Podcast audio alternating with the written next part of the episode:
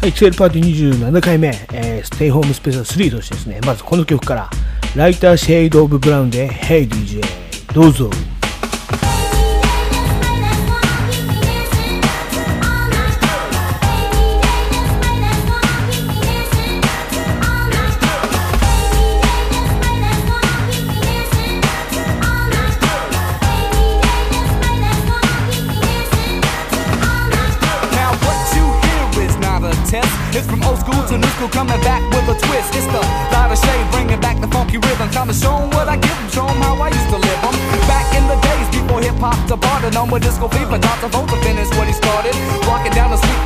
Ghetto blaster bumping and thumping break beats, always urge to rap something.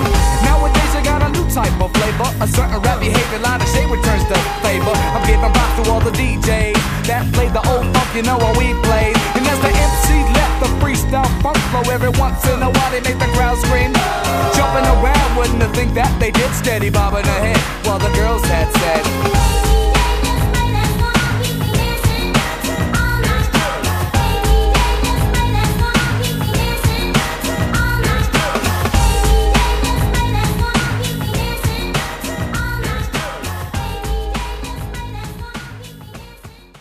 はい、聞いてもらいました。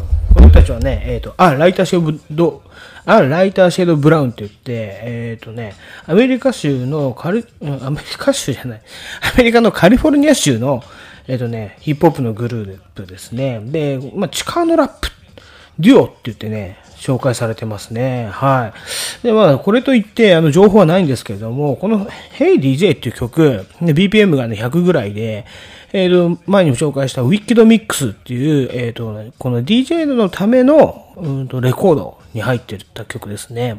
はい。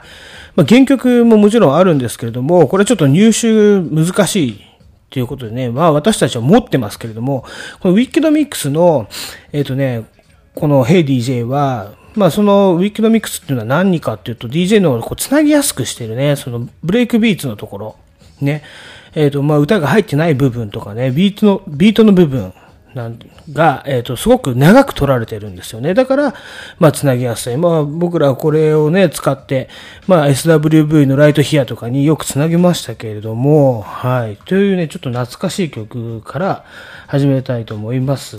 はい。でもね、まさかこの曲からですね、自分のトークが始められる日が来るなんてね、あの時は思ってもいませんでしたけれども、まあ、じゃあとりあえず始めましょう。はい。えっ、と、キセル X の、お、俺の日本じゃ、キセル X のキセルパーティー。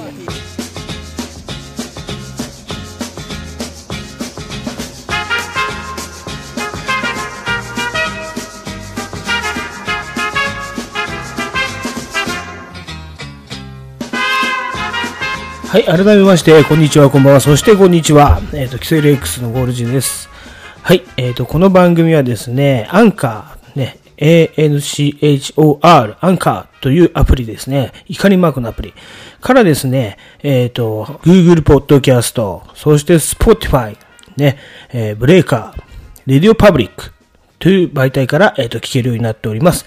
そしてもちろん、えっ、と、いつも通りミックスクラウドから、えっ、と、聞けるようになっております。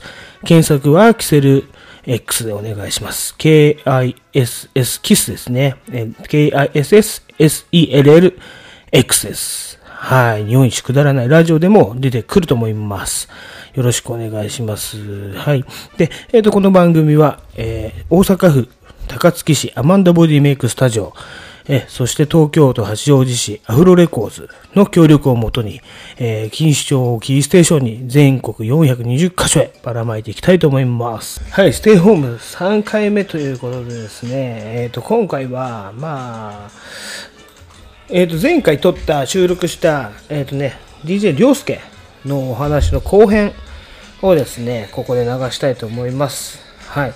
と、あと、まあ、トピックス。で、トピックス、トピックス？ね、結構いっぱいありますね。はい。で、あと、ラジオコラムね。この前お話しした、ちょっと、ラジオ番組で、ラジオ番組を紹介するっていうね、AM ラジオをちょっと紹介したいと思います。で、あと、まあ、映画館。ね、二度見映画館のコーナー。まあ、ここまでいけたらいいんじゃないかなとも思います。はい。じゃあですね、早速ちょっとトピックスに行ってみたいと思うんですけれども、はい、トピックス。ねえー最近何があったかと。ちなみに今は、2020年のね、えーと、5月16日、えー土曜日です。 Saturday night ですね。まあ、夕方ですけれども。はい。はい、トピックスのコーナーね、トピックス、トピックスコーナー行ってみましょう。はい。えっ、とね、フォートナイト。フォートナイトっていうプレステ4の、ま、ダウンロード版のゲームがあるんですけれども、うんとこここにですね、これちょっとね、仮想現実の世界っていうのかな。まあ、その中で、うんまあ、どういうゲームかっていうと、殺し合い、ね、100人で、わーっつって街に出て殺し合いして、で、その中で生き残ったチームが勝ちとかね、で、チーム戦でやるんですけれども、そう、フォートナイトっていうね、あの、ダウンロード版のゲーム。この中で、まあ、4月22日ですよ、とてつもないことが起こったと。何が起こったかっていうと、トラビス・スコットっていうね、アメリカの、まあ、超有名ラッパーがいるんですけれども、ね、うん、この人が新曲をここで発表するっていうね、あの、ライブを開きました。すごいですよね。フォートナイト、ゲームの中で、まあ、まあ仮想現実とはいえね、この中で、あの、ね、コンサート開いた。で、動員数がなんと、えっ、と、1230だから、12万3、間違えた、1230万人、1230万人ですよ。1230万人って言ったら、まあね、この前誰か言ってましたけど、東京都と神奈川の人口を足した人数が一気にそこに集まったと。もう稀に見ないね、えープロモーションだったんじゃないでしょうか。ということでね、このフォートナイト、うん、私も気になったんで、ちょっとね、ログインして、ログインというかアカウントを作んなきゃいけないんで、アカウントを作ってずっとやってみたいと思います。ちなみにこのフォートナイトは、あの、有吉ね、芸人の有吉、有吉いいっていうので、えっ、と、よくね、やってるやつです。なんか結構面白そうなんでね、はい、気になりました。はい。あと、まあ、こっからはまたね、あの、コロナ関連になってしまうんですけども、うん、とね、クラブエイジア、ね、渋谷のあそこポンポンポンポンっつって4店あるクラブエイジアね、株式、あ、うんと、正確に言うと、えー株式会社カルチャー・オブ・エイジアが、ね、3店舗中2店舗を占めますと。うんということなんですね。だから本本家本元のエイジアは残して、ラウンジネオだとか、あ、間違えた、4店舗中の3店舗か。本家本元は残して、えっ、と、ネオとかね、うんと、あとブエノスなんかをもう閉めますということですね。だから家賃が相当高いんでしょうけど、で、やっていけなくなっちゃった。ね、で、現在クラウドファンディング中ですと。だからもうだからクラブなんか、一番のやり玉に挙げられてるから、言ったら、どうなんでしょうね。クラブは、もう、たとえコロナが落ち着いたとしても、どうなんだろうなっていうのがあっての話なんじゃないですかね。で、またね、この辛いところは、福屋もそうなんだけど、まあ、どういうやつが、本当に、これどういうやつが、あの、不動産を持ってんのかわかんないけど、ね、やめます店を閉じますって言っても、言ったら、その先もね、まあ、いきなりじゃあ家賃が発生しなくなるのかっていうとそうではない。うん、結構ずっと家賃があの発生していくっていう。だから家賃だけしばらく払い続けなきゃいけないっていうね、現状があるらしいですね。うん、きついな、これはね。で、みんなほら、あの、まあ、私でも知ってるぐらいですから、エイジア、ね、ブエノス、ネオなんかは、あともう一個のクラブは知らなかったけど、まあ、各行ったこともあるし、ね、ここでイベント打ったこともあるし、みたいなところなんでね、みんな、これ寂しいんじゃないかな。でも、なんか、例えばね、音楽のパワーで、ね、よく、さっきも言ったけど、アメリカのラッパーなんかはね、寄付とかして、こういうの助かるんだけど、日本のね、音楽シーンっていうのは、どうしてもやっぱそう、クラブとか、まあ、ヒップホップの人がお金を持ってるっていう、あの、カルチャーじゃないんで、ね、どこまで助けられるのかわからないけど、こういうの金持ちがね、寄付とかなんかして助けてもらいたいと思いますけれどもね、はい。僕は何回も言ってるけどね、やっぱり日本の、うん、ヒップホップは、やっぱり金、なさすぎる。なさすぎるというか、儲けがね、なさすぎるね。うん、だから、要は、カウンターカルチャーなんですよね。アメリカだとメインカルチャーなんだけど、ね、カウンターカルチャー、うん、だと思いますよ。だから、よく、アングラ、まあ、アングラ扱いですよね。アングラっていうか、なんて言うんだろうな、うん、サブカルチャー。私、サブカルって言葉嫌いなんですけれども、サブカル気取りのなんとかのやつってね、うん、サブカルチャー気取り、なんだっけな、忘れちゃった。ね、まあ、要はサブカルなんですよ。サブカルチャー、メインではない。だから、まあ、言ったら、マイノリティなファン層しかいなくて、お金があんまり稼げないという状態なんですね。これはね、なんとかしてもらいたいよね。結構出てきてるんだけどな。ね、日本も、まあそういう、ね、この今日乗り切って、なんとか、4店舗全部とは言わないけどね、ブエノスぐらい復活してもらいたいもんだと思いますね。はい。もう一個、行ってみましょう。その中で、ね、このアメリカの話ですよ、また。ゴールドジム、ね、あの老舗、ね、あれ、シワちゃんが作ったのかな、シュワルツネッカー。もね、広告塔になってるって言われるあのゴールドジムが、もう要は倒産しましたと。ね、ジムで一番でっかい、あれじゃないですか、でもマッチョの聖地。うん、で日本にもあるけど、あれはフランチャイズでやってるから、まだ、ね、なんとかなってるっていうことかもしれませんね。ジムなんかはね、今後どうなっていくかちょっとわからない状態ですね。で、その中で、まあ言ったら、あの、洋服の方の、ね、あのギャップ、GAP ギャップも危ないと、今まずい状態ですっていうふうにね、ニュースで出ておりました。はい、じゃあ次ね、えー、次で行ってみましょうね。今度日本、日本の問題です。まあ、とね、菅が逮捕されたっていうね、この前言ったんですけれども、その、逮捕されたはいいんだけれども、まあ、良くないんだけどね、大麻、でね、まあ、それはまあ別に、この前もね、あの、今回入ってるかな、凌介との対談で大麻問題みたいなあって、まあ結構ね、あの、許されるっていう、言ったら、論者もいるわけですよ。ただ、覚醒剤が出てきてしまったと。おしまいですね。これね、覚醒剤出てきた時点で、僕はもう終わってると思います。はい。ちょっと個人的な意見じゃうん、だけど、やっぱあれをやったら、あのね、なんていうんだろうな、もう脳の問題なんでね、脳にまで染み込んでいく問題なんで、そしたらその人とは付き合いたくまずなくなるんですよね。変な時間に電話かかってきたり、変な時間にテンションが超高かったり、こう酔っ払いとちょっと同義語っぽいんだけど、なんていうの、あれやってるやつは、明らかにおかしい感じになってるから、もう、付き合いたくないんですよね。そうしてくると、だんだん周りから人が離れてって、ね、しまいにはどうなるかっていうと、頼るものがそこしかなくなったりとかしていくんですよ。で、体もボロボロになっていく。あんなもんね、タバコ以上にね、100があって一理なしっていうね、ものですよね。で、あれをやって、出ちゃったなーってね、俺はちょっとね、これをね、大麻ぐらいやったら別にあれだけど残念に思いましたね。かん、うん田代正史とか、見てくださいよ。一緒に PV やって、大丈夫だ、大丈夫だって、大丈夫だなってやってたのに、これですからね。まあね、それはちょっと残念な話でした。はい。で、ちょっとまたアメリカに戻ります。ね、ティカシ。テカシの69ね、えっ、ー、と、6IX、NINE ね。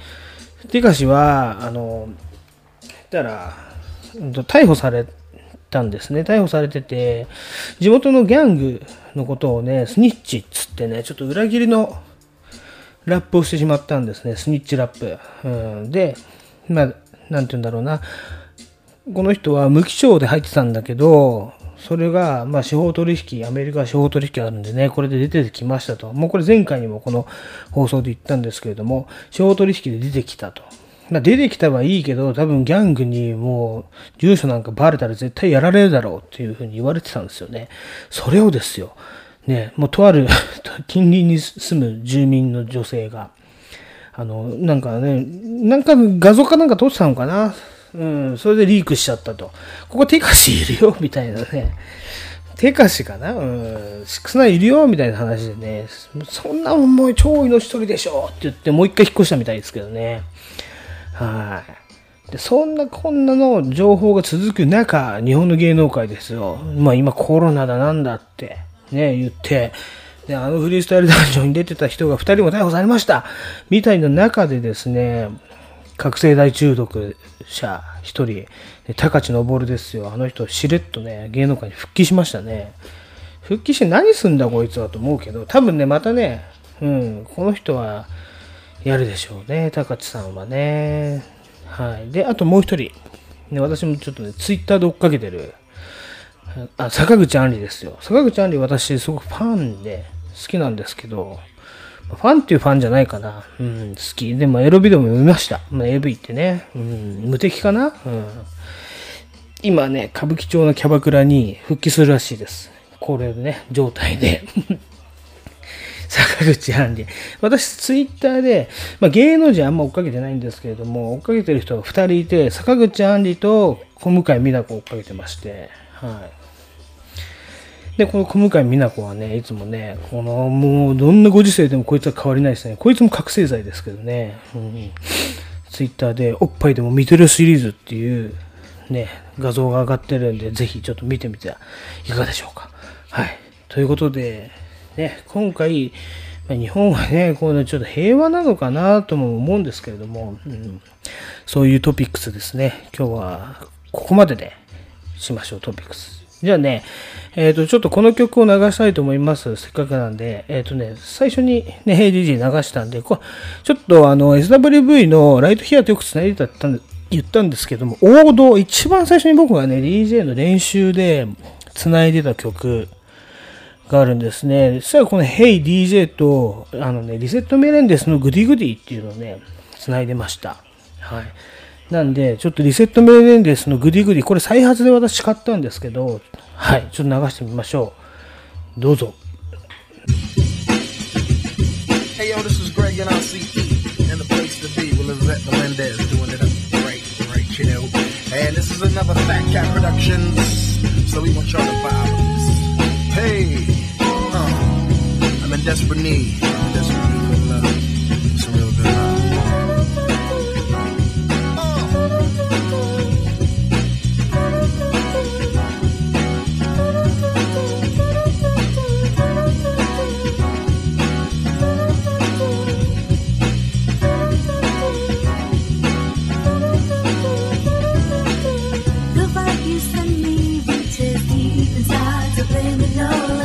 you will say to me.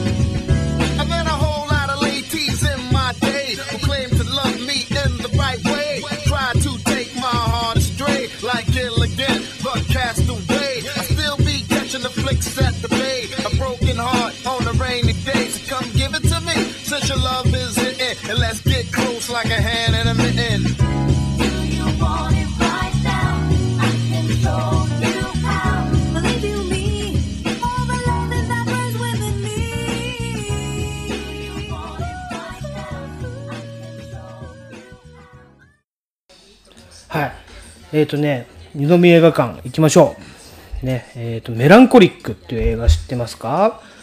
はい。ちょっと聞いててくださいね。えっとメランコリックっていう映画は、あのー2019年、ね、私が最も見たかった映画の一つだったんですけれども、あの、全然見れずに、えー終わってしまいました。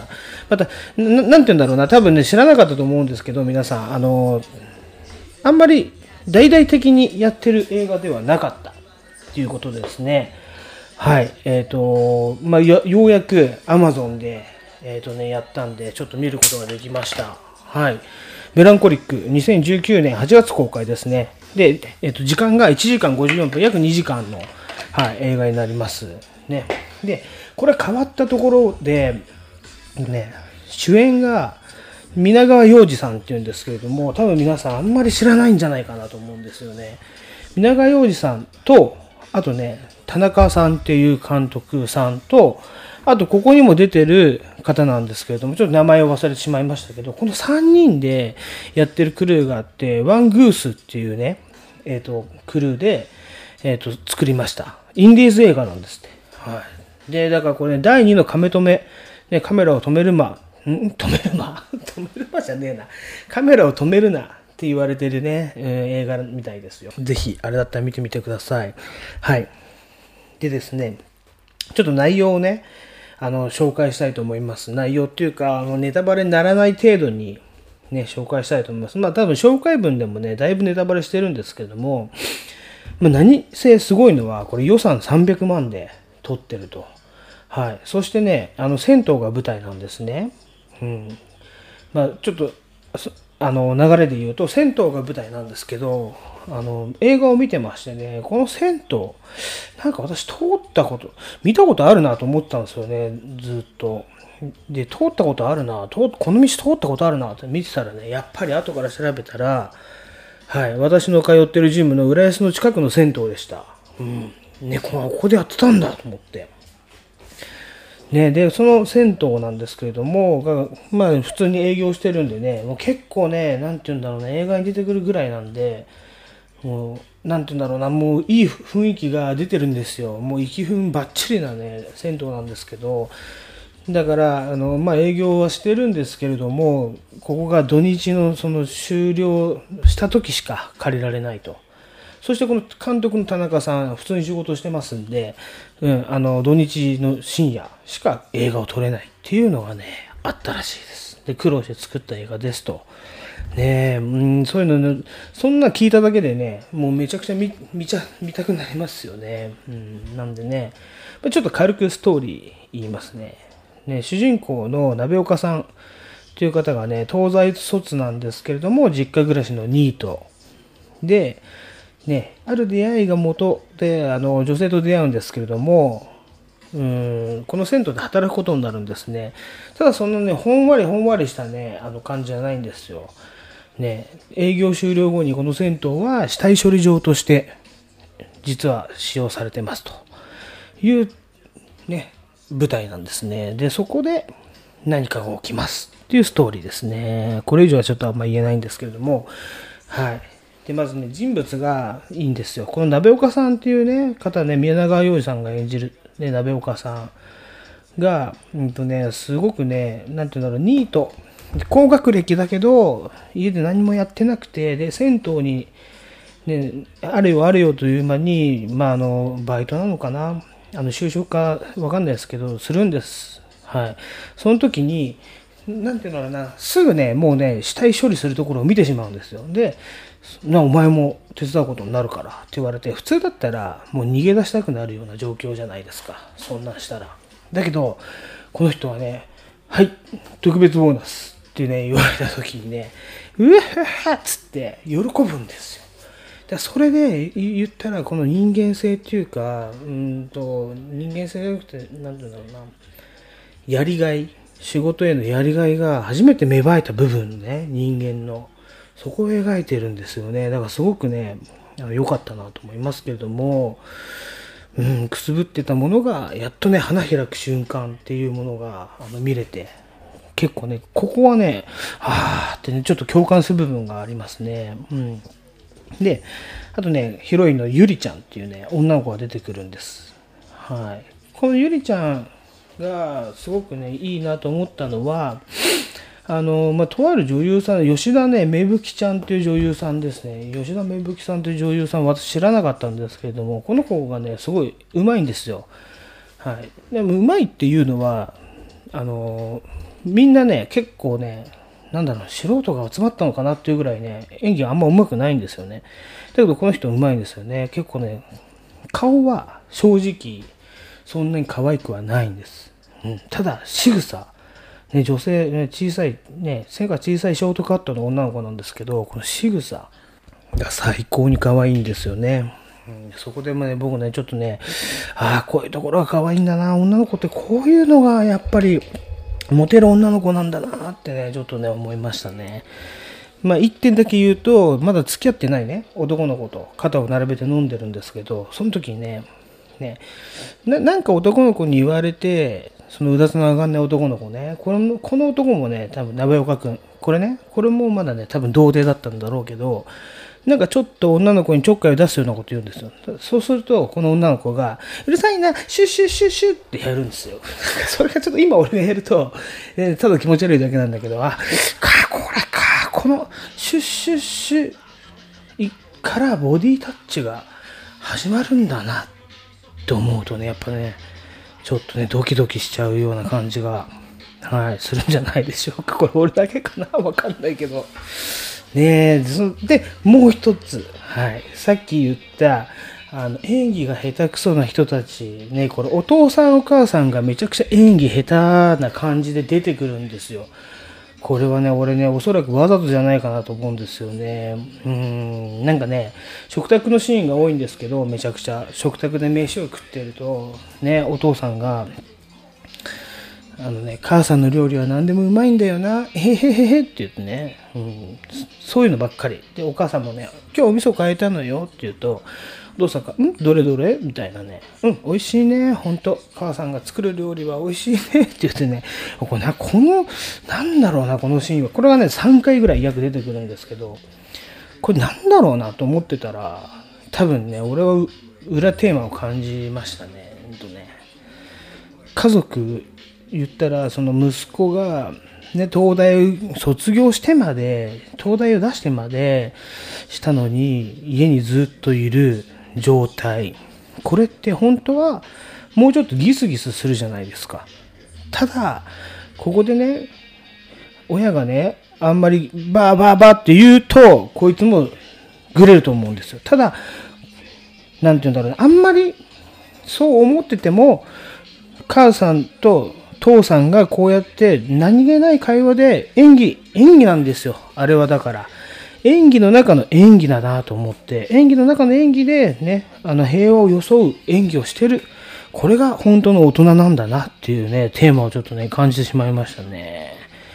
はいこの主人公たちなんですけれども、脇役に、まあもちろんね、死体処理場なんでヤクザとかね、あの、先輩の殺し屋さんが出てくるんですけど、本当演技がめちゃくちゃ上手くて、歩き方がね、ややね、肩を落としながら前傾気味でね、殺し屋さんは歩くんですけど、音も立てずに歩けるんですよ。こういうところがすごいなと思ってね、見てましたね。はい。で、もう一人、ね、この、一緒に、まあ、同期入社っていうんですかね、鍋岡くん、ね、主人公と同期入社で入る松本くんっていうね、金髪のね、ちょっとね、チャラい男の子がいるんですよ。で、最初ね、志望動機何ですか？って言われるとね、え、風呂が好きっすね。みたいな感じ。え、こんなポップな感じで入っていくのかと思いきや、この人の、言ったら2時間、途中から出てくるんですけど、この松本の様子がどんどん変わる。それが、この映画を、あの、彩ってると言っても過言ではない。この、まあ、松本そのものですね。はい。だからね、言えないんですけど、松本を見てください。でね、笑ってしまった部分としてはね、ちょっと一個だけ言うと、で最後ね、まあ、ちょっとこれネタバレになっちゃうのかな。でも、まあちょっとこれはね、あの、こっからちょっと、これもしメランコリックを見る、ネタバレが嫌だっていう人はね、こっから切ってください。はい。えっとね、ある人を殺さなくちゃいけないんです。はい。殺しに行く。で、松本と、この鍋岡くんという主人公が車に乗ってます。ね。でね、松本が、まあ、こう、松本はだいぶ年下ですよ、鍋岡くんより。で、鍋岡もちょっとマウンティングしてるんですよね。松本くんに、お前童貞なんだ、へーってね、いうところがあるんで、まあ上下関係としては鍋岡主人公が上、松本がちょっと下っていう感じでやってるんですけども、あるところからどんどん逆転していくんですけど、ね、うんと殺さなきゃダメなんだよって松本が言うと、鍋岡が、うーん、そっか、そっか、よし、あっちも、ノリで賛成すんなよ。どうせ俺がやんなきゃいけないんだからさ。っていう風なところが一番僕が爆笑してしまいましたね。意外とね、ここね、緊張するシーンなんですけれども、この緊張するところに対して、パパンってセリフをぶち込んでくることで、緊張と緩和が生まれて、すごく、あの、なんて言うんだろうな、笑ってしまいました。はい。あとね、もう一箇所あります。で、これはね、別にネタバレでも何でもないんでね、全然言えるんですけれども、とね、前半かなりもう一番最初の方ね、ね、うん、まあそういうね、息子さん、ね、だらだらだらだらしてるだけの息子さんに対してね、お母さんがね、もうお風呂入らないの？とかって言うんですよね。で、しつこくしつこく言ってくるんですよ。だもういいよって言ってんのに。で、そのお母さんが、結構、その、しつこいだけに登場がまあまあ長いんですけど、あの、スウェットがすごく股に食い込んでるんですよね。まさに僕らがね、いつも言ってるマンコズボン、マンコズボンって言ってるんですけど、ね、ちょっと卑猥なね、表現。マンズって呼んでましたけどね、あのね、股にめっちゃ食い込んでるんですよ、スウェットが。そこだけ、これは多分ね、俺ね、ギャグで入れてんじゃねえかなって思いました。そんなお笑いもあり、最後に、あの、ナレーションが入るんですね、最後のシーン。ここだけね、ちょっとで、まあネタバレにならないと思うんで言わせてください。最後のシーンね。はい。あの、ナレーションで人生はこんな時がずっと続けばいいのに、とかね。人間はこういう瞬間のために生きてるのかもしれないっていうナレーションが入るんですよ。で言ったらハッピーエンドで終わります。ね。うん、まあちょっと言ってしまったらあれなんですけれども、ただその先は、あの、想像してくださいよっていうことなんですよ。このナレーションから、あの、なんていうんだろうな、想像するところ。まあはっきり言って、たくさん人が死ぬんで、まあ、この人たちヤクザに追われたり、警察に捕まったりしなきゃ本当はいけません。ね、そうなるでしょう。ただ、ね、みんなで乾杯っていうシーンで終わるんですけど、人生はこんな時が続けばいいのに、ね、人間はこの瞬間のために生きてるのかもしれない。確かに、人間って何回も何回もそういう瞬間が訪れるんですよ。僕もそういう瞬間が訪れる。うん。だから、思うんですけれども、その瞬間のために生きてるのかもしれない。主人公の笑顔ドーンで終わるんですけれども、これはね、あの、ライムスター歌丸さんが言ってた通り、ロッキーパート1の終わり方と同じなんですね。エドリアン、勝ったぞって終わるんですよね。だから、それと同じ。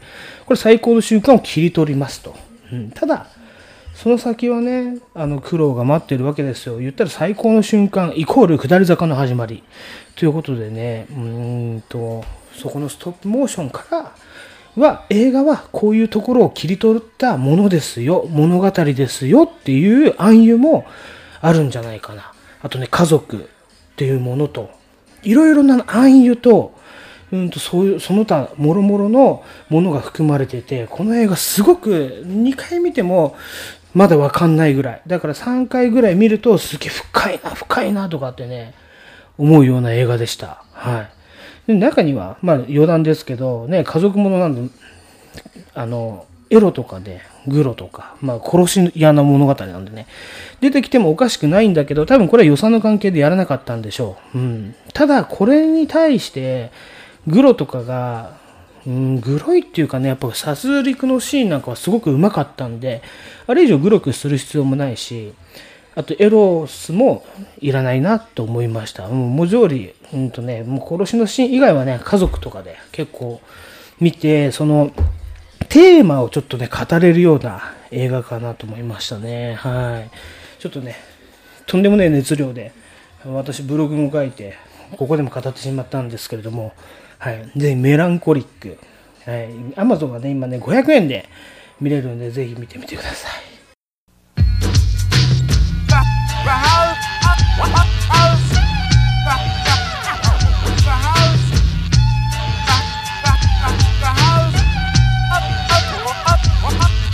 The house of pain is in effect, y'all. I say the house of pain is in effect.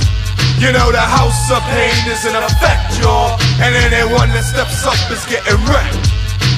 はい、二度目映画館のコーナーでした。次はですね、ラジオ。マイレディオタイム。ラジオ番組をちょっと紹介させていただきたいと思います。はい。まあ、もしよかったらお付き合いください。はい。ここから多分つまんなくなると思うんでね。まあ、元から面白いのかっていうとそうでもないかもしれないので、はい。ラジオ番組、ね、皆さん、聞きますか？ラジオ。ね、ラジオ私すごく毎日聞いてるんですけれども、まあ、各タイムフリーっていうのができてからね、だいぶ聞くようになりました。はい。で、前回ね、ババババッとね、紹介したんですけれども、うん、どっから行こうかなとも思ったんですけれども、TBS ラジオからあの紹介したいと思います。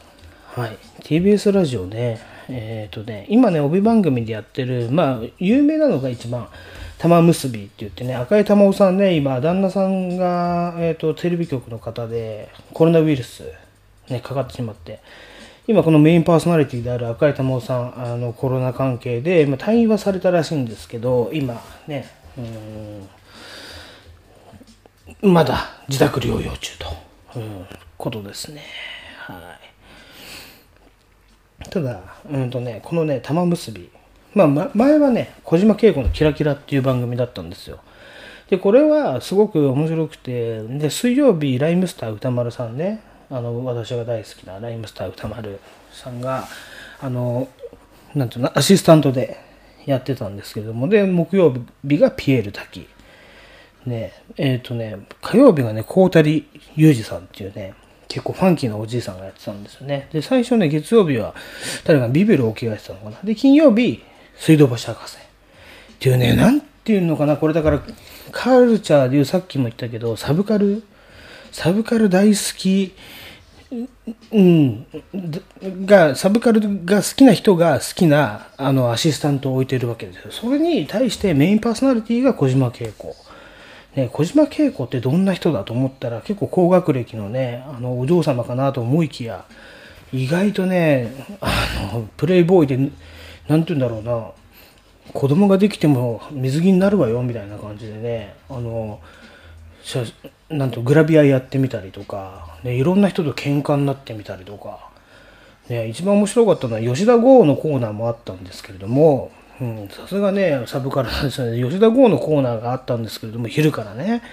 で、そこでね、ももいろクローバー Z をね、紹介した時なんかね、小島慶子めちゃくちゃ機嫌悪くなるんですよ。なんでか知らないけど、と思ったら、全然興味がないんですね。桃色クローバー Z って知らないから。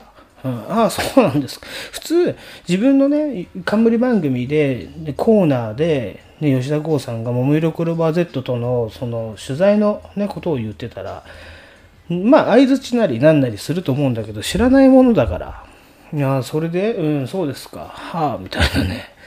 で、機嫌悪いんですか？みたいなこととかもあったりとかして、ね、そういうことで、この人はね、TBS を退社して、あの、揉めてね、結局ね、揉めて番組も終わってしまうっていうね、でもね、最後、最終回最高でしたね。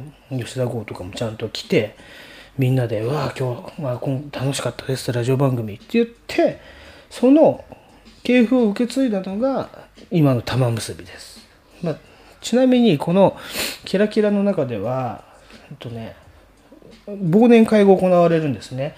この人たちが一堂に集まって忘年会をして、で、歌丸さんが、ね、先にまあ帰ったのか来なかったのか、来なかったのかな。そしたらね、ピエール滝と、あのね、えっ、と、誰だっけな、水道橋博士かな？が、歌丸さん家に行っちゃうんですね。もう、中高生のノリですよね。遊ぼうよ。つって。って言って、で、まあ入れて、まあ、外でね、じゃあ出てきて、出てきて、ね、よくね、あるでしょ？中学生とか高校生で、あ早く出てこいよって俺もね、よくやられたんだけど、だうるさいうるさい、ちょっと待って、近所、近所迷惑かかるからって言って、家に入れてあげるんですよね。そうすると、あの、家をめちゃくちゃにされて、あの、大変なことになって、もう二度と家に入れたくねえっていう、あの、伝説がね、ウィキペディアにもこれ書いてあるんですよね。を受け継いだ玉結び。ね、現実今、月曜日カンニング竹山さん、えー火曜日、誰だっけな。火曜日から誰だかわかんない。もう聞いてないんですよね、僕ね。花丸、うんとね、花丸大吉の大吉さんがやってて、あとね、誰だっけな。えあ、それ水曜日か。で、ピエール滝が捕まったから、その後を歌う歌う人ね、ゴスペラー、ゴスペラーズの人かな？がやってて、っていう感じですよね。で、金曜日は富山えりさんと、たあの、玉袋筋太郎がやってて、玉袋筋太郎はこの前言ってましたけど、もうスナックラーメンやってますからね。今もう大変だって。あの、何店舗もスナックを持ってる人は潰れてしまうとかってね、いうことをやってました。はい。まあ、ね、AM ラジオ954だけでも、まあ、そんな感じですね。でよ言ったらこの歌丸さんのラジオからジェーン・スーっていうのが出てきてジェーン・スーさんねあのよくね女子のお話を書いてるんですねこの人は、えっとね、プロプロの独身みたいなこと言ってるんですよ40何歳かな、結婚しないプロみたいなことを言ってますけどそういう本も書いてて貴様らいつでいつまで女子でいる問題みたいなね本を書いてる人、うん、この人がうーんとね今昼間やってますね。伊集院さんの後やってますね。うん。まあ、その番組もまあちらほら私は聞いてます。でここでもね人生相談があったりとかして、まあ、くだらない人生相談なんですけどね。ここはね、うん、まあそんな感じです、はい、今日はだからキラキラと、えー、玉結びをちょっと紹介させていただきました。はい、まあのちなみにうんとねなんだっけな。えっ、とジャンクっていう深夜番組のもうこの前発見してしまいましたね。よくねラジオいっぱい聞いてるとこういうことあるんですけどジャンクっていう番組の爆笑問題カウボーイっていうのがあって、ね、爆笑問題が深夜やってるんですけど、でそれで岡村のことも言ってましたね。で、爆笑問題カウボーイの中で読まれてるハガキ職人が、読まれてるハガキ職人が、えっとね、順次と直樹っていう番組でもよく投稿してますね。うん、ボンペアのポンっていう人なんですけど、順次と直樹っていうのはちなみに文化放送でやってる高田純次と浦沢直樹ね、あの20世紀少年の浦沢直樹がやってるラジオ番組です。はい、ここでも紹介される。結構聞いてる番組が一緒なのかなとか思った。うん。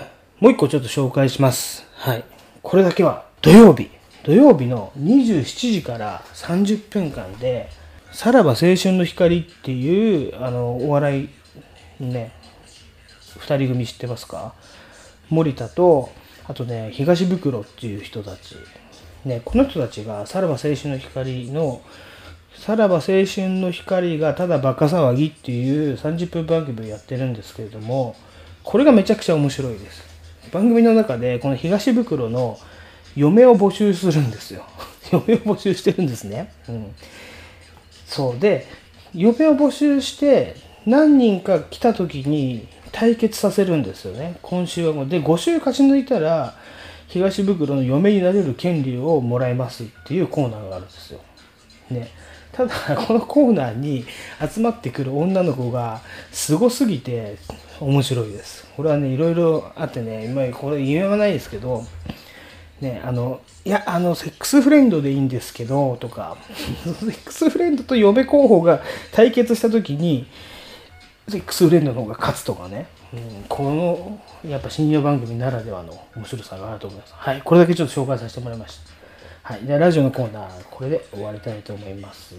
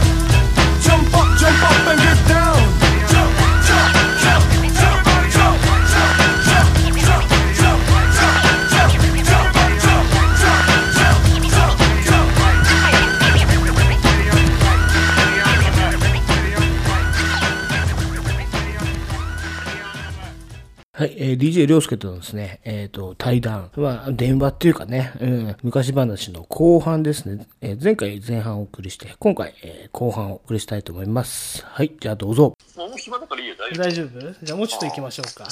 だこれはね、あの、もう一回ね、一回あげるんだけど、こう、素材を貯めて、あ、えー自分で編集してるでしょ？そう、りょうすけとの対談は、これまた2回に分けてあげようかな。ら20、そう、今度あげるんじゃなくて、こう、次回と次回みたいな、結構先、あの、溜まってるね、素材がね。あの、いろんな人に言わない話して溜まってんの。そうそうそう、溜めてるんですよ。いろんな人の言ってでるからね。もいいかも、そのそういう企画の方がね。そう、テレワーク企画。だから今、今結構だ捕まえやすいじゃん。こうやって電話で長電話しやすい環境にあるっていうか。みんな仕事がないからね。そ う仕事が早いし、俺なんて最近もうすげえ早く上がってるかあ、ら。でもちゃんと毎日あるんだ、仕事。いや、行ってるよ。事務所には行くよね。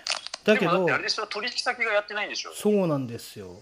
だからもうほぼメールと電話。あで、あと頼まれたらちょっと持っていくだけぐらいの。まあ、うーん、これが5月いっぱい続いたらうちもきついけど、まあしょうがないよね、それはね。今みんな飲食店銀座あたりは本当人いないからね。あれね、あのストーリーズかなんか見てね、そううわーと思うよ。びっくりだよ、よねちょっと。だけどあれなんで、その人が商店街とかスーパーに溢れちゃってっから、今日だってもうスーパー激並びだったからね。だって俺今、あれだよ、公園に来てるけど人いっぱいいるよ。そう、すごいよ、木場公園。だけどね、いや、無理、無理なんだよ、基本的に。あのずっと家にいろっていうのは。うん。で、俺定期的にやっぱりジムも閉まってるから、あの、ウォーキングに行ってるんですよ。1日やっぱ1あー万、いい1万歩は歩こうかなと思って。ああ、いいね、いいね。そうそう。だからウォーキングといえば、ね、りょうすけウォーキングしてるじゃないですか。ジョギングだよね。ジョギング。俺、あジョギングができないから、ちょっと心臓がね、あれなんでね。あ、そっかそっか。ウォーキングでも歩く歩く方がいいんだよ。長い時間、1時間とか2時間ぐらい。そう、1時間歩いて、で、ちょっと歩き方をあの考えたんですよ。つま先じゃなくて、かかとから入るようにしてるのね。ちょっと音を立てないで。で、ふくらはぎがパンパンになるまでやっぱ鍛えようかなと思って。あ、ハムストリングを使う歩き方。そうそうそう、そうそう、そうそう。足の裏、そう、ハムストリングから、そうですよ。ふくらはぎにかけて、すそうハごい鍛える。ムストリングを晴らすのがいいんだよ、だから一番。で、あんまり大股じゃなくて、ちょこちょこちょこちょこ歩こうかなと思ってね。あとなんか骨盤うん。骨盤をこうなんか前に出すような感じで歩くの。だからあの、なんだっけ、あの、あの人なんだっけな、なんかさ、いたじゃない？昔。ニット帽かぶってさ。ああ、わかったわかった。うんとね、デューク、デュークサライエ、デュークサライエじゃないのそうそう。デュークサライエみたいな歩き方がいいんだって。なあ、やっぱ理にかなってたんだ。シュンシュンっつってるね。そうそうそうそうそう。なんかそういうのをちょっと総合的に勉強して、なんかやたら最初さ、ウォーキング始めた頃さ、腰が痛くてしょうがなかったのよ。あ、だから歩き方だよ。そう、歩き方がこれ違うんだと思って。今ねや、裏を使って歩くようになったら、結構1時間ぐらい普通に腰が痛くなく歩けるようになったんだよね。ちゃんと勉強してからね、やった方がいいんだよね、そういうのもね。そう、そう。それでなんかね、この前、あの、トレーニングスタジオの、えーとね、代表と対談してる。ああ、なんかやってたね。そう。で、やっぱり、うん、いろいろな人の意見を聞こうかなと思ってね、その辺は。うん、で、パトロールですよ。もう地元警察ですよ、俺。自粛警察。自粛。地元警察、錦糸町警察ですよ。このピンサロをやってるなとかね。もうこれ、やってるとこはもう行かないようにしない調べ上げてさ、うんうん。ネットにさ、上げてさ、ダメダメダメ。ここやってます情報。もうね、分かったことがあって、今、が外国の不良が多かったんだけど、錦糸町。今もう日本人の不良しかいなくなったからね。目立つ目立つめちゃくちゃ。禁止なのにやっぱりまだそういうのいる。日本人の不良めちゃくちゃいっぱいいるよ、今。目立つもん、すごい。うん。で、ピンサロは、あの、一軒だけやっぱね、みんながね、いいっていうね、こう、老舗はね、老舗っていうかね、みんながね、評判高いところは閉まってる、ちゃんと。ああ、そうだろうね。うん。ちゃん一応ちゃんとしてんじゃない？だからそうそいうそうそうそう業業界の中でもそうね。これちゃんとしてない、職業の中のちゃんとしてるところなんでね。そうそうそうそう いや、すごいよ、やっぱり。そういう、あ、ここちゃんとしてんだと思って。だから闇じゃないけど潜りでやってるような店はそうもうぶっちゃけいつ閉めても逃げれるような感じだから、うんやっちゃってんだよもう呼び込みですらいるからね。呼び込んじゃってんだと思って、この時期に。逆に今の方が稼げると思ってんじゃない？そうかもしんないね。うんだって競合いないんだもんそこでうん。で、関係ねえって思ってる人が多いね。あっちの方はね、錦糸町、やっぱり。そうだね、まあ、俺の中でも海抜と意識が低い町って呼んでるからね、錦糸町はね。だから今、うちの会社にさ、うんあの俺の同じ、たまたま、うん。ラン中のやつがいたの、後輩が。うんうんうん。言ったっけ、これ。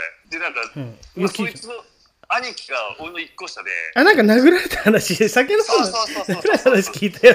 なんかだ。からもうそいつといつも話すんだけど、やっぱもう江東区はそうやからしかいねえよな、つって。いや、まだやっぱね、その感じあるよ。俺ね、街あんまり歩いてなかったけど、最近ウォーキングで街さ、やっぱ同じところだけじゃなくて、いろいろなところ歩くと分かるもんね。やっぱり江東区だなっていう。団地の中も歩いてんだ、最近。団地の中も。うん。だから団地行くとすぐわかるよ。あ あ、ね、だあの団地臭って抜けないんだよね。どうも。もあれ一つの街だよね。うコミュニティはしょうがない、そうそうそうそううん。黒人だって結局そうじゃない。もうそこの、うん。ね、真っから抜けれないっていうさ、そうだね。しがらみをみんなヒップホップにしてるからさ。そうだね。うんだでもあん中にビール屋さんがある、あ前話したっけ？ガハービールっていうあのクラフトビール屋ができた。そこはね結構いい店なんだよね。あ、だからうちの団地のとこでしょ？そうそうそう、OK の近くに。あそこだって有名でしょ？うん、ガハービールっつってね、なんかね、醸造、自分のところでビール作ってんだよ。俺なんか団地祭へ行くと飲んでたらね、うまいよ、あそこ。ああ、そうだよね。俺もね、何回か行ったあの店、うまいよね。うまいでしょ。うん、でもあそこ、普通に行くと、風呂上がりのババアとか来るからね、ああ、今お風呂上がってきたのよ、とか言ってね。でもさ普通の あれだよそう。うちらが行くとさ、うん。絶対あれだよ、地元の先輩とかいてさ、ああ、そうなんだ。そう、めんどくさいことになる。やだね、先輩ってね。俺も地元の先輩大嫌いだからな。わかるんだよな。この年になって、いまだにさ、顔とか見るとさ、うん。なんかもうそその関係性になっちゃうじそうなんだよね。いや、それねも、結構ね、あそうれは。もうみんな言ってるし、まあ、例えばこの前ラジオでもそのあれでブラフマンの敏郎も言ってたよ。ああそブラフマンの敏郎まで行ってもやっぱ茨城なんだよね確かあの人ね。そっち帰るともう直立不動で先輩とかって言わないとなんかそうだよね。ダメだみたいな。そうそうそうそう。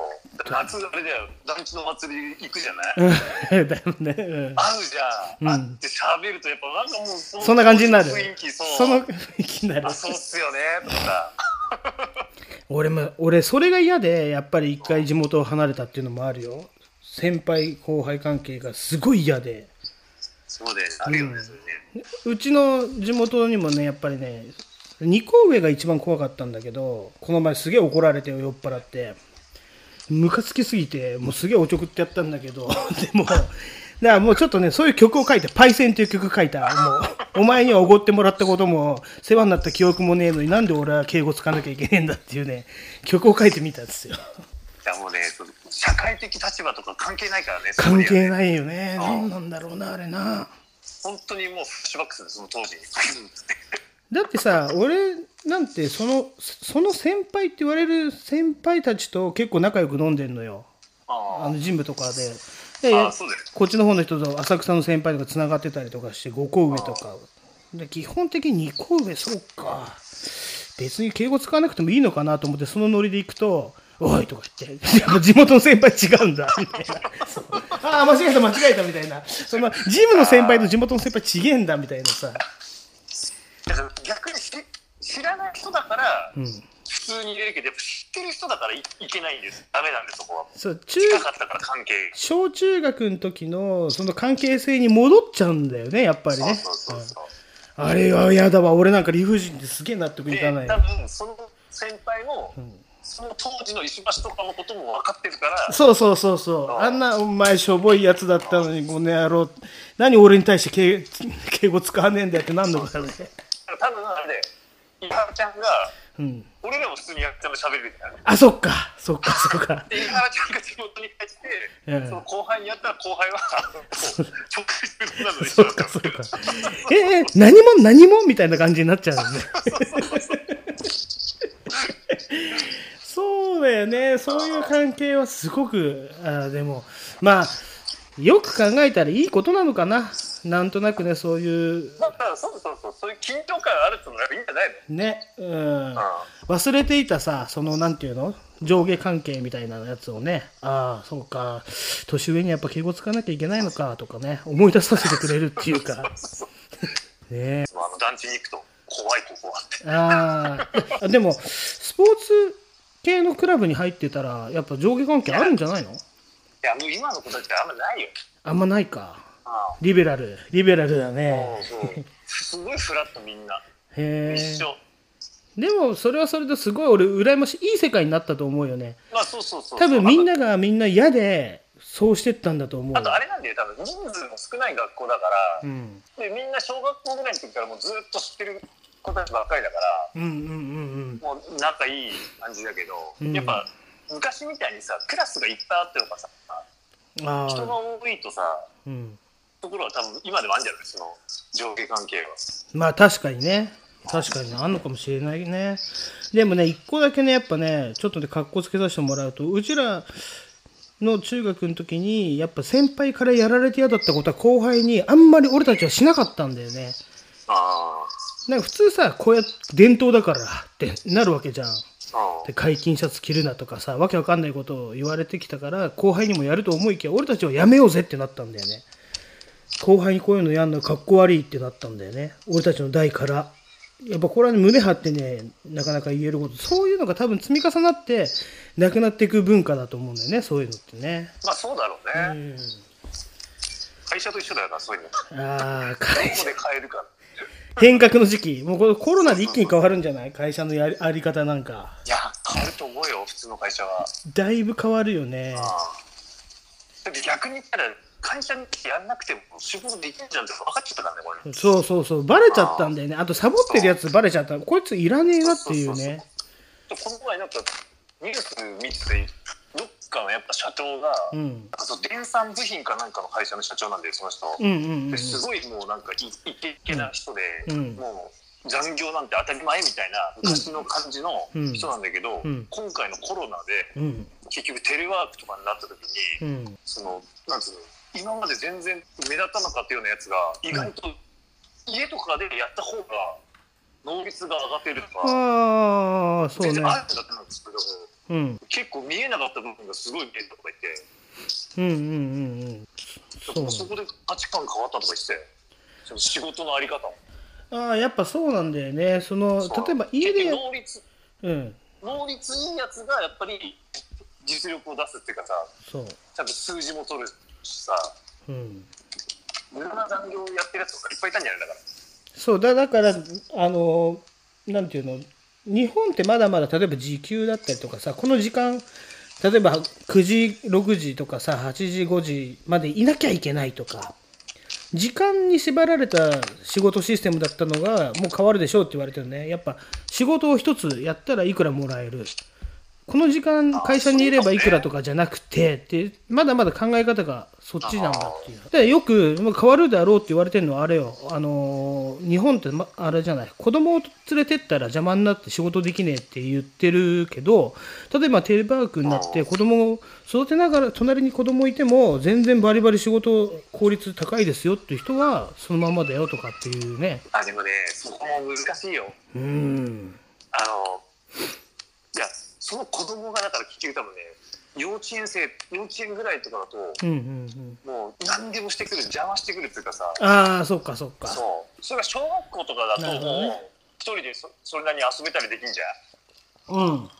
だからご飯だけ作るとかでそんなもんしとけばとりあえず大丈夫とかであまあそう邪魔してくる感じは分からないでもない。確かにねうん分かる分かる。大人だって飲んでてのい集中して飲めねえとかってあるわけだからね。なんでそれってなるぐらいだから仕事になるとな。確かにそうかもしれもまあただね確かにそうなっても保育園とか行きゃいいだけだからね。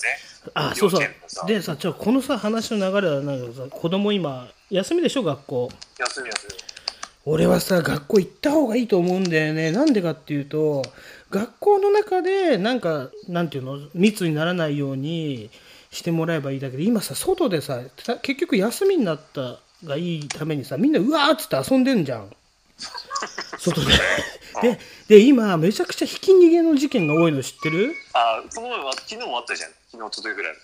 あの、俺、あれなんだよ。北小岩。小岩で仕事通った時にさ、それもさ、あのさ、小学、うん中学校1年生の子。昨日昨日のニュースじゃないの？いや、一昨日おとおとといあ、そうだよね。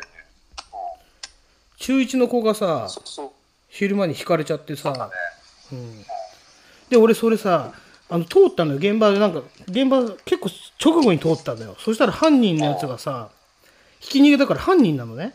犯人がさ、こうやってさ、ここでここでとかって説明しててさ、思いっきり顔面見えたんだけどさ、なんか、目撃者なのかなと思ったら。50, 50ぐらいの人じゃないそうそうそうそうそうそうそう。そうだよね。53ぐらいのなんか、なんていうの？色黒のなんか何やってるかわかんない。無職のやつなんだけど。すごい長い間引きずってんだよ。俺見たけど血の跡とかがてんてんてんてんブワーってなってるしえー、マジで？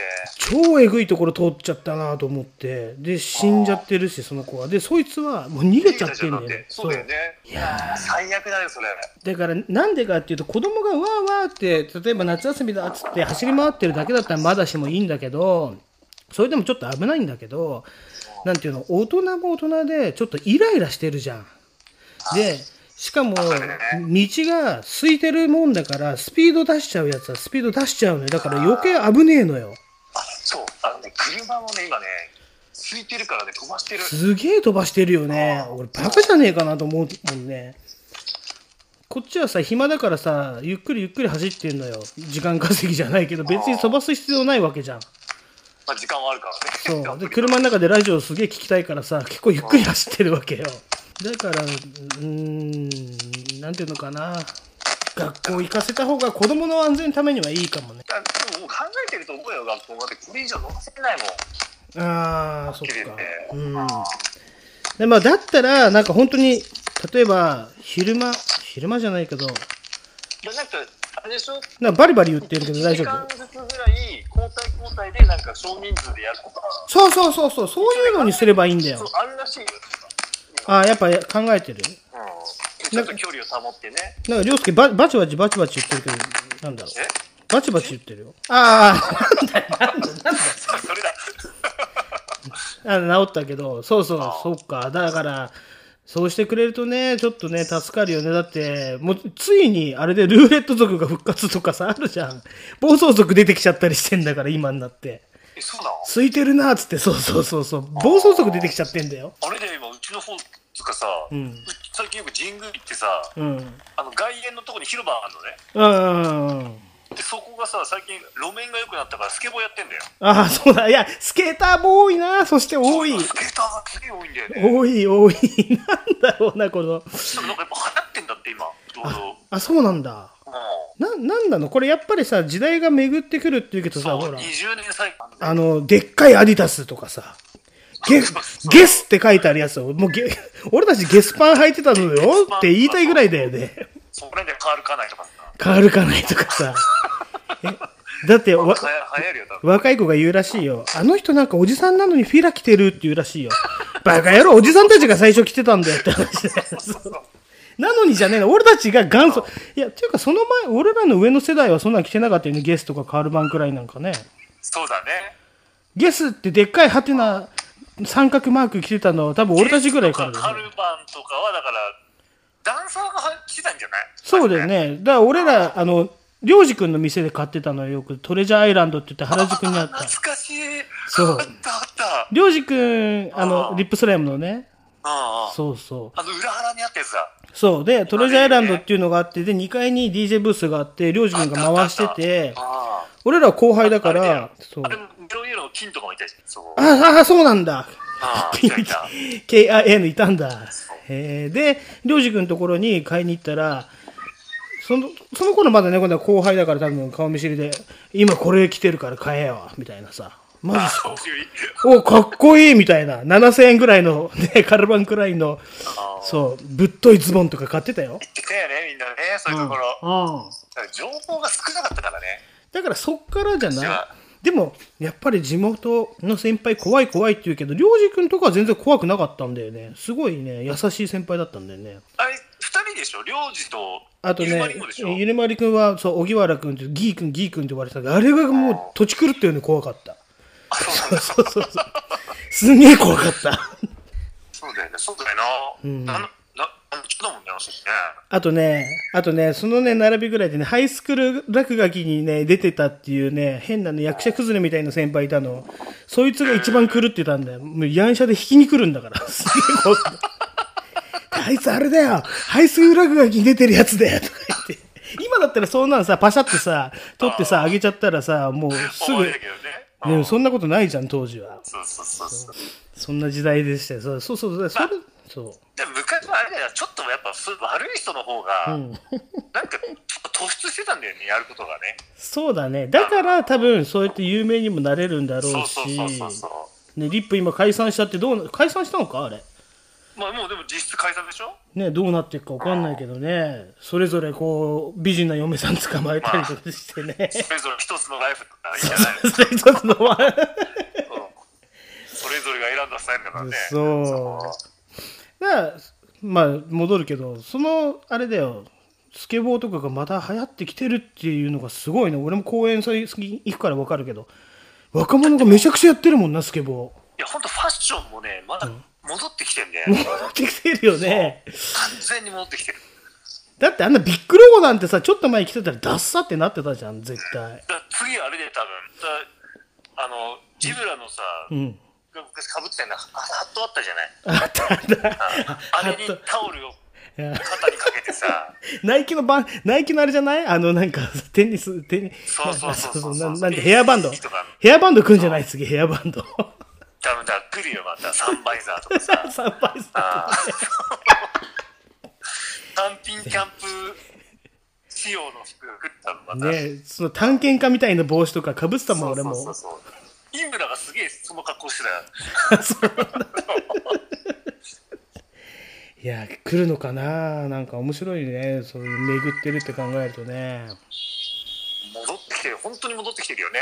うん。あれじゃないですかあ、その戻ってきてるっていうと、そう今、ほら、浜崎あゆみのドラマ、M、ああああれ、3話までは撮れたらしいんだけど、なんか次が撮れてないのかわかんないけど、そうなの？うん、俺も見てる、俺も見てるよ。あれさ、うん、スチュワーデス物語みたいだよね。あそうなの？そうなあ、最初ちょっといじめられる感じの。わざとらしい感じっていうかさ、う ん 役者が大根役者すぎて笑っちゃうんだけどね。そうふざけてるよね、あれね。うん、ふざけてるあえて。ああしてんだなと思って、ちょっと昭和っぽくいや、そうそう。あれじゃ昭和をバカにしてる、あれ作りになってんのかなって俺思ってんだけどね。あんなにバカなことねえだろ鈴木治。なんでしょそう、鈴木さん。だからお笑いだよな、あれな、絶対。そうそうそうそう。あゆ、あゆ走れるあゆ走れるって言うからね。おいおいってなってるよね。俺もだ、この前初めて見て、これおふざけじゃねえかよと思ったけど。そういう見方だよ、多分。ある意味面白い見方だと思うよ、あれ。今の若い子たちはああいう感じの世界観を知らないから、ああ、そっか。逆に追ってるんじゃない？逆にね。だって昔のドラマとかあんなドラマいっぱいあったもんね。あれ普通に真面目な顔して見てたもんね。そうそうそう。えあの、大英系ってやつだよね。大、大英ドラマっていうのかな、うんうんうんうんうんうん。スケバンデカとかさ、そうそうそうそうそうそう。まあね。あそこら辺の流れで。なアブデカなんか見るとね、そんな感じの二流俳優みたいにいっぱい出てくるからね。脇役で。てか、一緒にもあれ見てないな、あの、何？浦安鉄筋家族がさ、うん。実写でドラマやってんだよ。あ、なんか見てない。それは見てない。浦安鉄筋家族のね、俺ね、漫画を見てないんですよ。あ、マジで？そうなんですよ。合わなかったんですよ。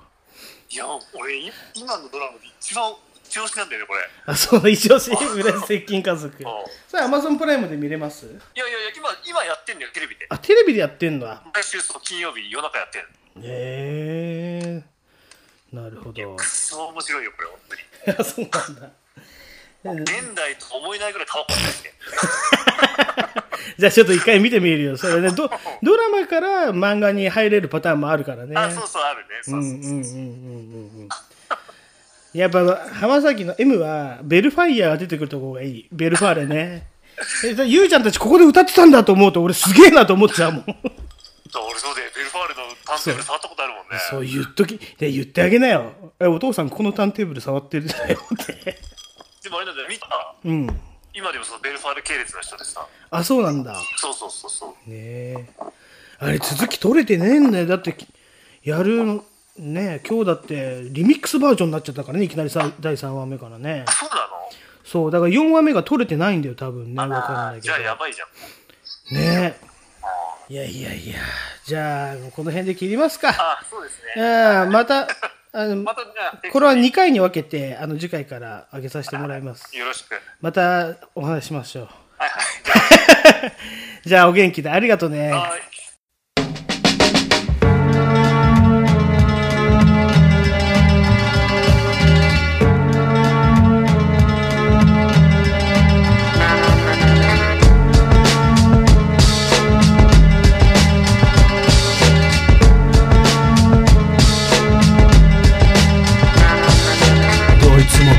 もこいつもイルイル」「つまり You got chill chill 先走るシル」「敵の振り見て我が振り直さず破壊す。る」「ごっつい中指折った手ミスターミスター殺し殺しもん」「マイクを使ってるのさセクシーポーズ。ダイナマ一撃必殺。俺もラストザムラ。飛ぶクルーズ。マイクル酔い来るプラチナゴールドシルバー鉄板ラップの回覧板8世紀の海賊版音の出る円盤まだ一番。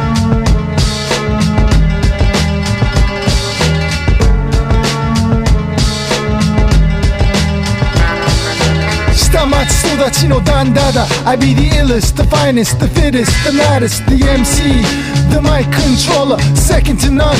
There is no other. いつもの通り、いつもの街いつも通り、いつもの友達。すべてグッすべてスムーバー帰り双子座大型、俺は右利き。一発食らわす敵の耳に。白黒つけよう三角ビキニ。MC ディスるの朝飯前。ロッキーバルボア知能障害。脳みそ食らわすコブラツイスト他人の雲には乗らない主義。おもちゃのトイボーイ首狩る趣味。一服入れたら雲より高く。偽物ラッパーのショーターバック MC マイク持って言葉で砕く。ドームで描く。ドームで裁く。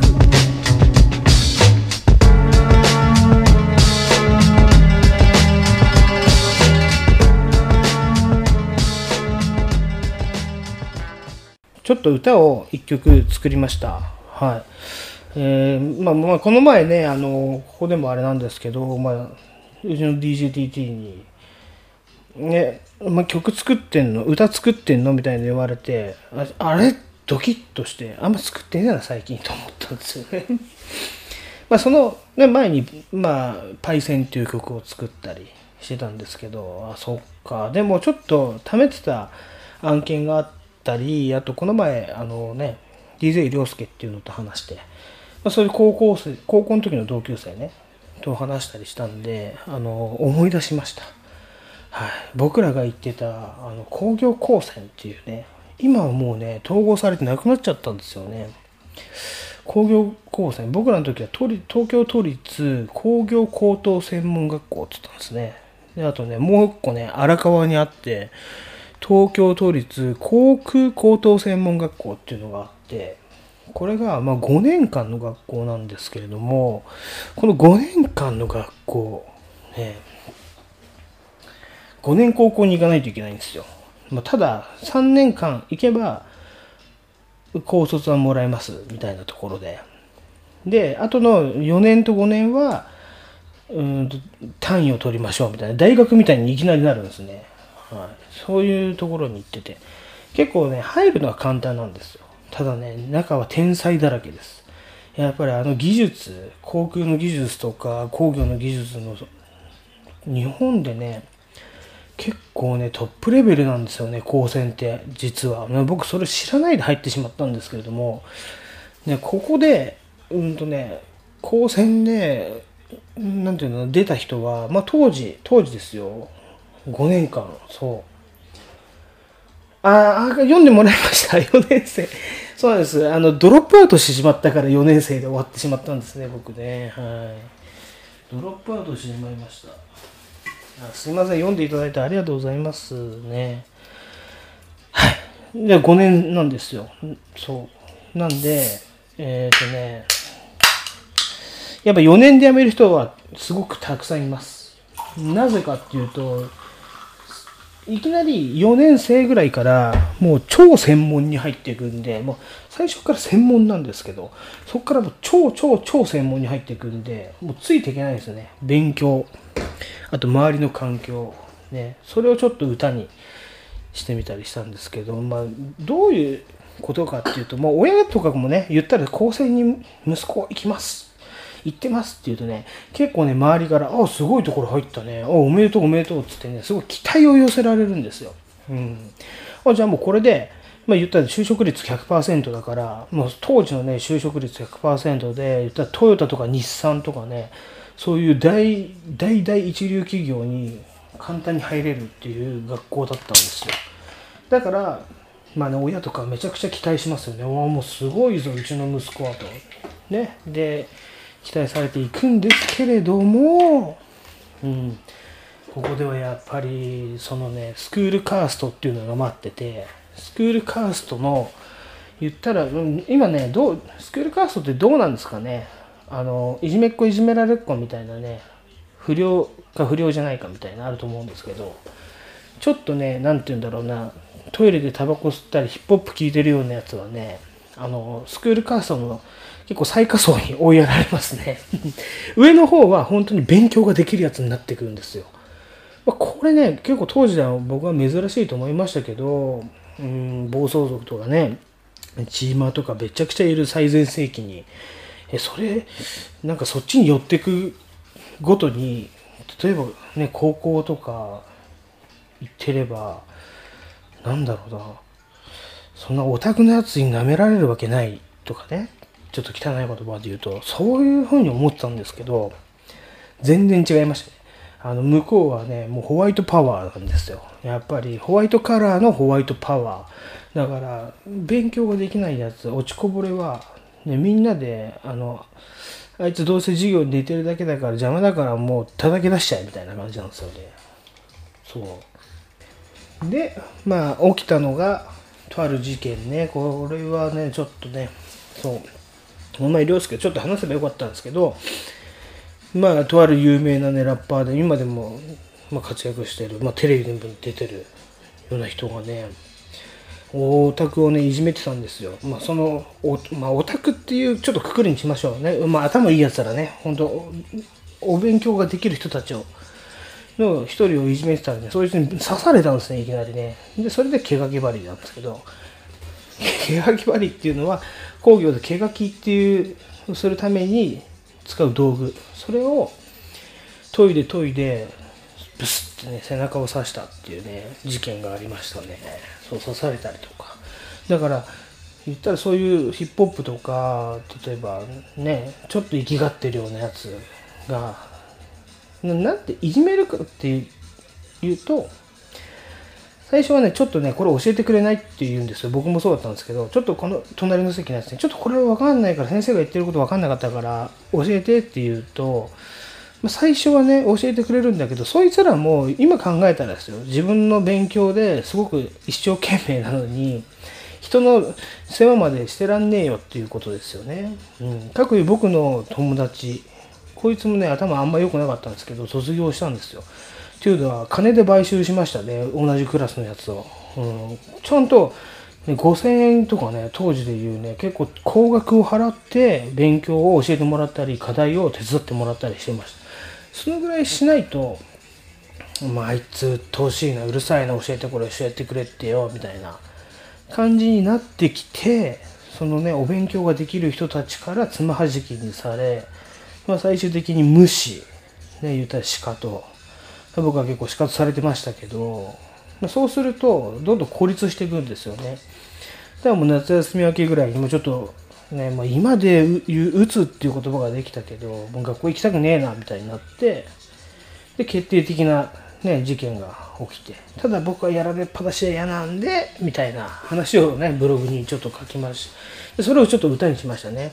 うん、ケツにスパナ忍ばしてって、スパナでは殴んなかったけどね、さすがに。うんまあ、ただ思ったのは親の期待を裏切ったとかいろいろ、まあ、せっかく5年生なのに4年通ってなんで辞めるんだとか、ね、そういうのがすごく言われてました。ちなみにこの前 あの今回のラジオでも入れるんですけどあの対談した涼介。こいつも4年で辞めました。俺より早く辞めてますからね、はい、4年で辞めました、はい、でこれここを卒業するやつは結構本物だと思いますよ。まあ、そのね金で買収した友達もしかり。それはもう社会のやっぱ一つなんていうのかなこういう裏ルートもあるよみたいなね、うん、ことなんじゃないでしょうか。はいと思います。という意味でね工業高専ってちょっと懐かしいのは冷めずにあったんですけどね、うん、冷め世紀降りるとあの裏講習裏講習っていうのがあってねあのー僕ね恥ずかしながら原付はね一回落ちたんですよ。あまあ買収はいいい職についております。はい。あのこのねこの友達はね僕の唯一、えー連絡を取る高校時代の友達なんですけれどもなんとかやっぱ卒業するっていう、まあ、試練ですよねそれをうんまあ、ただね、課題を買収しただけじゃ絶対卒業できないんですよ。彼なりにすごく努力したと思います。その努力の仕方とか、例えばここは頑張んなきゃいけないところ、投げ出しちゃいけないっていうね、思いが強い人なんで、あの BMW に就職しましたね。うん、エンジニアとして。すごいっすよね。で、そしてそこを、何年かやって円満退職して、今は大工さんやってますね。はい。だから結構だからそういうことを教えてくれるちょっとね早いんですよね社会の社会勉強させられるところがねうんそうですえー今日は中外製薬のラジオ CM のオーディションになります。ディレクターの加藤です。よろしくお願いします。ナレーターの内田です。えーえーよろしくお願いいたします。リラックスしてくださいね。はいはい全然こういうのね最初から選ぶ人なんてはいはい決まってんすよ。はいはい。え、え、え、決まってんそうなの？はいはい、そういうこと。はい、じゃあ読んでください。どうぞ。中外製薬。オッケーはいじゃあちょっとね はいもうあの本当はい行きましょうお怒りチーム最近怒ってますか？皆さんお怒ってますか？お怒ってることがあればまた教えてください。ね。コロナウイルス給付金ってありますね。今10万円でしたっけ？一般家庭に配られるお金。あれね私もまあもらおうかなと思って申請をしようかと思ったんですよ。ただねこのスマホから申請できますっていうね、うん、まあ言ったら今区役所すごい混んでるらしいんですよ。これのおかげで。まあマイナンバーカードなんかは僕はもう先々に手に入れてたんでこれでできるんだと思ってやってたらねもう一向にできないです。このねマイナポータルっていうねサイト。これねバカが作ったのかなって思うぐらい最後までいかないんですよ。多分ねみんなねやればわかると思います。マイナポータル。だからもう申請にこんなに金が金がとか時間がかかったりとかするのに税金だけはねさっさときますからね。あのシステム使えばいいんじゃないかなと思いますけどね。うん。あのシステムであの給付金配ればそんなにね例えば区役所の人も困らないしと思うけどなって思いますよね。使えない。本当使えない。あれ何なんだろう。もうもう怒りっていうか諦めましたよね俺。最後までい行っても言ったら送信ってしたらできませんでしたみたいな感じでまたね最初に戻るんですよで途中でね今例えば保存しますかみたいな出てきて保存するできるんですよ。その保存の仕方が PDF なんですよね。何これと思って PDF でしてもう一回それ開いておいおいおいおいとこのシステム絶対これなんか遠回しのあれがあるじゃないですか。あれはね国家の陰謀入ってますよ絶対に、うん。うん、なんか焦ってるやつとかあと年寄りに金をあげないシステムですからね絶対ね。まあ、郵送の方がいいですって言うけど、その郵便局の人もかわいそうじゃないですかね。でもこんなインターネットがあるんだったら、インターネット使ってもらって、ね、スムーズにやった方がいいに決まってんだから、窓口の人もそんな対応しないでね。うん、ますけどね。これにお怒ってます。はい。そうなんだ。一日やってんしか勝利できないの。最悪だな、もう。えー、いいですね。もううちにね、その封筒すら来てないんですよ。はい。封筒すら来てないから。だからもう、その、例えば、なんだろうな、SNS で俺知ったのかな、見て、えもう何これやってんの？と思って、で、区のホームページ見たら、やってますって書いてあったから、じゃあ、申し込むか、申し込むかと思って、やってみました。ねでもあれ、5月末とかなんでしょ、どうせ。まあいいですけどね、僕は、まあ、このね、10万円はもうどう使うかは決めてます。近所のやっぱり、今僕は幸い、なんとかやってますけど、本当にやべえやつらをこう救いに行きますね。うん居酒屋を出した友達がいるんですよ。まあそういうところにね、ちょっとね、うん、1万円ぐらい置いてくるような気持ちでね、バーって、10万はもう最初からなかったと思って使いますね。うん仕事めちゃくちゃ減りましたね。うんだただ、あの前までの貯金でなんとかいけるんで、例えば今月、うん来月が同じ調子だったら、うーん、やばいです。相当やばいですね。相当やばいです。今月と来月が同じ調子だったら相当やばいですね。うん、だってお客さんがもう出社してない状態ですからね。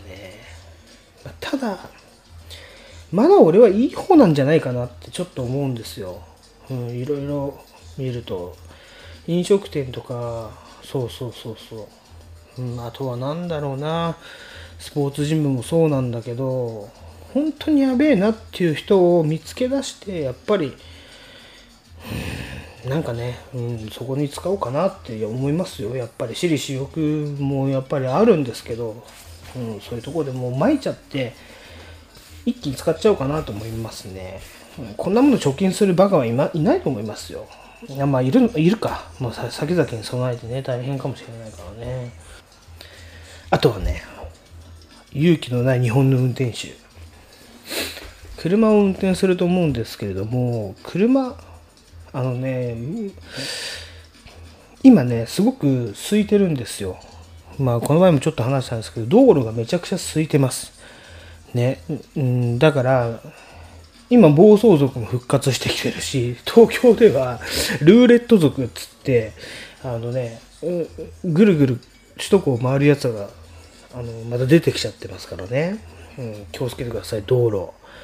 はい。これでね、どんどんどんどん、あの、道が空いてて、ひき逃げなんかはね、すごく増えてるんですよ。その中でですね、あの、ななんて言うんだろうな、日本、あの海外旅行って皆さん行ったこと、まあ、終わりだと思うんですけれども、ない人はちょっと、今から言うんですけど、例えばお隣の韓国とか、アジア圏に行くと、すごく思うんですけど、車めちゃくちゃ強引なんですよね。日本だけですよ、こんなマナーがいいのは。すんげえ強引で、スピード違反とは言わないまでも、どんどんどんどん入ってきますね。まあ、ただ、その強引さがないと、逆に危ねえんじゃねえかなっていう、そう。首都高は危ない。うん。確かに危ない。だからあれ深夜だから大丈夫。深夜だから、に、深夜に、東京の方面とかに来る人は気をつけないとやばいですね。うん、まあ、あんな全部捕まっちまえばいいのにね、ほんとこんな時に。コロナに負けないように走ってますとかっていうね、ニュースでバカみたいなこと言ってましたけどね、お前らがかかってしまえよって思いますけどね。そう。でもね、かかってしまったところでね、それを面倒見るまた、あの、病院が大変ですからね。うん、かかるのはかかってだけど、病院側のね、気持ちを考えないとダメだから。そう。言ったら自分がかかっても人に迷惑かけなければいいって問題じゃなくて、じゃあ病院に行くなよって話になっちゃうからね。そう。そうなんですよ。で、ちょっと戻りますけど、勇気のない運転手、ね、いたんですよ、この前。ね、ちょっとね、大通りから小道に入るときに、めちゃくちゃ渋滞しだしたんですね。あれ？と思って。今この時期、絶対に空いてるはずなのに、と思ってね。そしたらこのトラックがその小道に入った先を左に曲がりたかった。うんとね、ちょっと言ってる意味が分かんなくなってきたんですけど、要は行きたい方面に行けないから待ってたんですね、そのトラックが。でも前には行けるんですよ。そのトラックが前に前進してくれれば、スムーズに流れる。うんだけど、それを左曲がりたいがために、詰まってたから、あなんか車がなんかあったんですよね。でそしたら、その後ろの車が、どうしたんですか？とかね、言いに行くべきだと僕は思うんですね。うん。それから僕はね、もうもうそういうの巻き込まれたこと何回もあるから、こう、首都高とかもね、それこそ。まあ、すぐ、その、センターに電話したり、警察に電話して、ちょっと今どういう状況ですか？で、車が一分も動かなかったらね、だって、結構長かったら事件になりますから、あの、どういう状況ですか電話しますからね。うん、そうしたらやっぱ前の人が言うべきだと思うんですけど、3台後ろに僕いたんですけど、まあどういう状況かちょっと調べに行ったら、これ曲がりたいのに、いねえんだよって言うから、まあちょっとね、まあその運転手さんには交渉して、ねもう乱暴な交渉ですけど、まあ、てめえが行かねえか行かねえもんね、やろうと、まあ行けよっつって、まあまあそういう、ちょっとね、はい、あれありましたけど、で、行ってもらって、あの、ことはなきに終えたんですけど、大渋滞してたんです後ろの後ろまで。まあただ気づいてなかっただけなんですけどね、その運転手はね。ただそれは、もうね、勇気を持ってじゃないけど、その直後の運転手が言ったら、とかね、あと2台前とかの人が言わないと、何にも解決しないんじゃないかなと思ってね、勇気がねな、日本人はと思って怒っておりました。はい、すみません。小さい怒りですね。はい。で、最後。最後ね。うん。あれ行きましょう。原宿でね、あの、僕たちを小馬鹿にしたあいつ何やってんのかなってツイッターでもちょっとつぶやいてしまったんですけどね。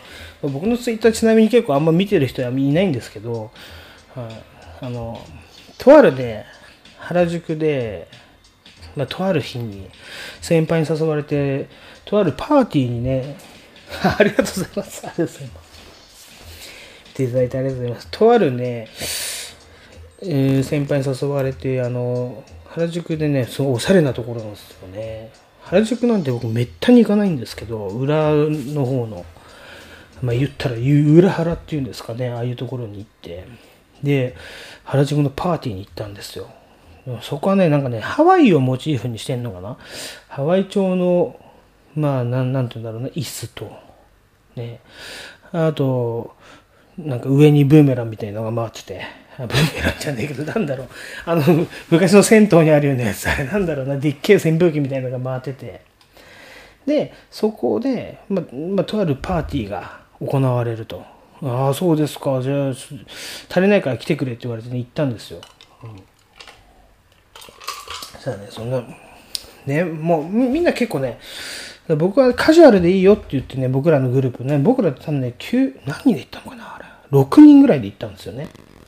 6人ぐらいで行った時に、うんとね、カジュアルでいいよっていうかね、みんなね、あの、パーカーとかで行ったんですよね、下町の人なんでね。いやまあ、ちょっとね、本当はジャケットでも着ていけばよかったのかなと思いましたけど、パーカーとかで行って、で、まあ、いつも通りのね、じゃあビールみたいな、はい、感じで飲んで、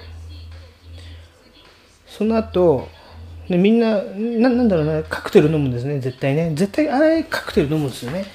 ハワイアン、ブルー、ハワイ的なやつね。うん、ででも、まあ僕らはね、ちょっと、ハイボールお願いしますみたいな感じで、もうそその瞬間ぐらいから、あの、周りの目が変わるんですよね。あれ？ここで、と思って、ちょっとその先輩をちょっと様子伺ったんですよ。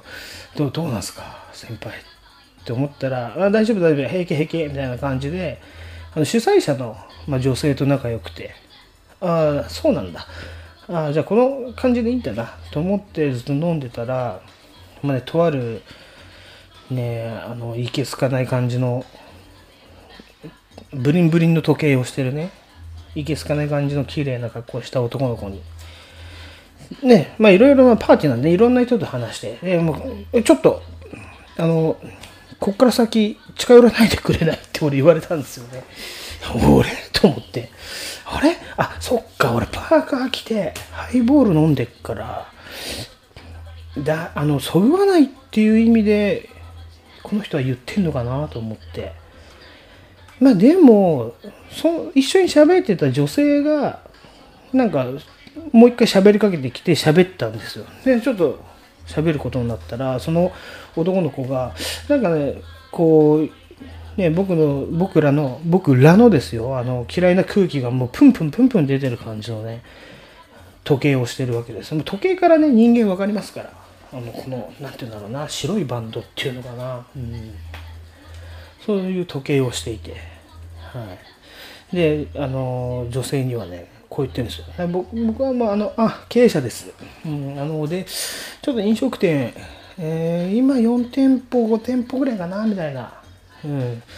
経営してて、はい。で、やってますっていう感じで、あの、なんかね、カクテルみたいな、チューリップグラスっていうんですかね、あれをね、こう、なんていうんだろう、親指と人差し指で持って乾杯するような仕草だったんですね。あ、そっか、そこに俺らちょっとあれかな、じゃあ場違いだったなと思って、あ、わかりました、ごめんなさい、じゃあ僕らちょっと向こうでハイボール飲んでますって言って、いや、まだ、ね、実際ね、これ、あの、その後、二次会、三次会に流れてたのは、そいつ、あれはいなかったのかな、そういうやつが2、3人くっついてきましたよね。結局最後居酒屋になるんですけど、最後の居酒屋でそいつら端っこで飲んでましたよね、普通にハイボールを。で、思ったんです？あ、そっかそっか。だ、だ、一次会はパーティーだからこいつすかしちゃったのかなとか思って、でもね、やっぱりあの、ちょっとこっから近づかないでくださいって言ったあいつ、今何やってんだろうなと思ってニヤニヤしちゃいましたね。僕そういうふうに性格悪いんですよ。そうなんですよ。多分僕性格悪いのかな。そういうところにはな。もう一切金を落としたくないんだよな。って思っちゃうんですよね。まあそれが、まあ、僕のあの器。器です、はい。ね、お怒り G メンこんなところでこのコーナー終わりたいと思います。はい、こんなところですね、えっ、と、セールパーティー、えっ、と、その27、そのっていうかね、27が終わりました。でね、次回は、えっ、と、また来週にやります。まあ、そろそろステイホームが終わるんじゃないかというとことですね、えーそろそろ特集をやってみたいと思います。で、また、えっ、と、例のごとくゲストが、えっ、と、来ます。えー、と28は28、29とですね、えー、と2週にわたってきます。はい。誰が来るかというとですね、まあ、あの、えっ、とね、今回、涼介 DJ で来たんですけど、はい、白川の、えーラッパー、えー兼料理人っていうね、あのビバがやってきます。まあ、詳しくは、はい、28を聞いてみてください。はい、じゃあこんなところでお別れしたいと思います。はい、えー、キセル X ゴルジでした。